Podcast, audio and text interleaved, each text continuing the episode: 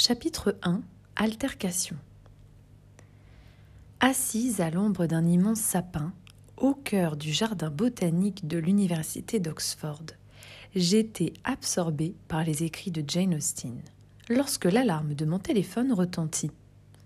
Elle m'indiquait que le réfectoire fermerait bientôt et que les autres étudiants avaient dû le quitter pour se diriger vers leur salle de classe. L'estomac gargouillant, je glissai l'ouvrage dans mon sac à bandoulière et mis mes écouteurs qui déversèrent les hurlements d'une chanteuse sur fond de guitare électrique. En entrant, je découvris l'endroit encore rempli d'une dizaine de personnes. À la première table, deux garçons débattaient d'un sujet qui, du fait de leurs grands gestes, semblait les passionner. L'autre table, moins animée, regroupait trois étudiantes hypnotisées par leur téléphone, interagissant quelquefois pour faire des selfies la bouche en cœur.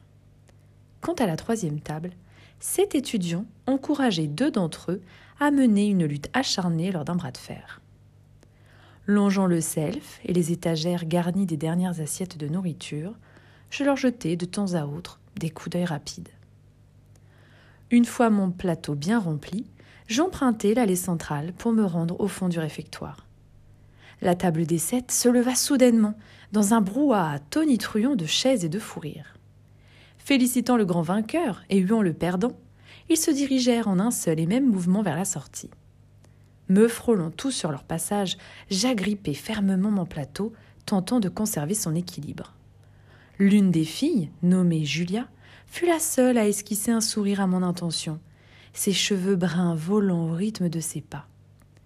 Je reportai mon attention devant moi, mais n'eus malheureusement pas le temps d'éviter le coup d'épaule du garçon qui passait.